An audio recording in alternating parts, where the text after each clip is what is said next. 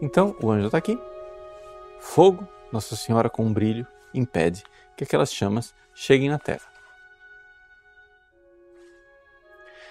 Acho que não precisa de muita interpretação aqui.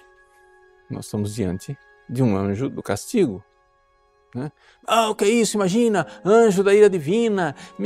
O senhor é medieval mesmo, o senhor acredita que, tem, que o anjo vai vir castigar a terra, que Deus vai mandar um castigo, etc. Gente, pelo amor de Deus, olha, para. Para de bobagem. Abra um Apocalipse. Se isso não existe, então o que é o Apocalipse? Então tirem o Apocalipse do cano. Então, tudo bem. Nós vamos acreditar em você e não na Sagrada Escritura. Não é verdade? Porque você é mais sábio do que Deus. A igreja durante dois mil anos leu o Apocalipse como palavra revelada divina, em que anjos trazem castigos do céu para a conversão da humanidade. Mas você de repente é mais sábio do que as Escrituras e diz que não existe castigo. Deus não castiga ninguém.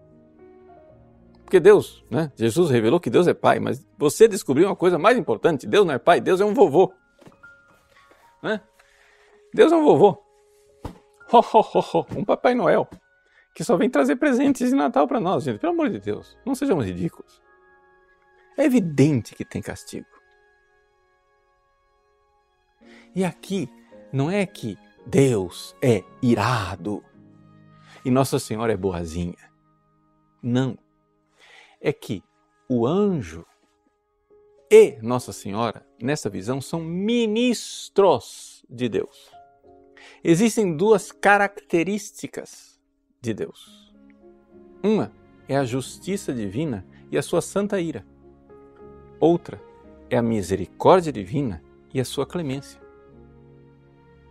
Nesta visão que foi revelada aos três pastorinhos em Fátima, né, concedido que seja uma visão sobrenatural, que ninguém é obrigado a acreditar, mas até aqui o que nós lemos não tem absolutamente nada de contrário à fé.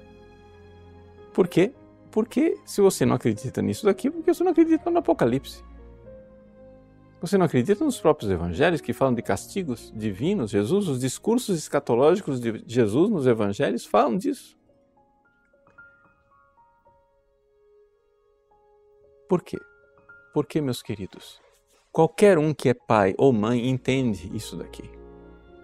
Qual é a primeira atitude de um pai e uma mãe para corrigir o seu filho?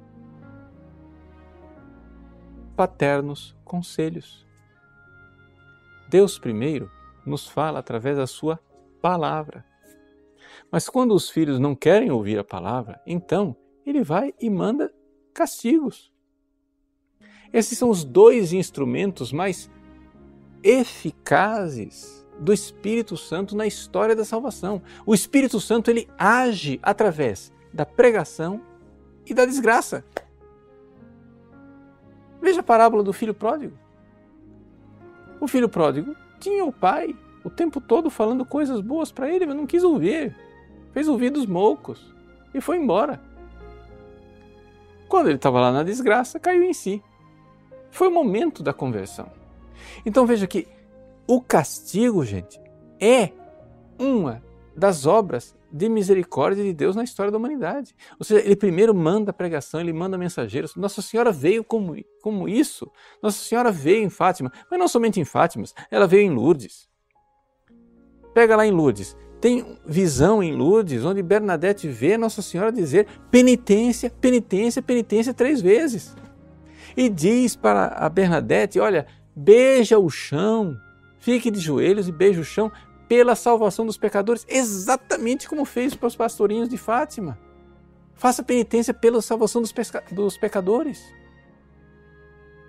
Nossa Senhora vem a todo momento. É, é assim em La Salete, é assim em Lourdes, é assim em qualquer outra aparição.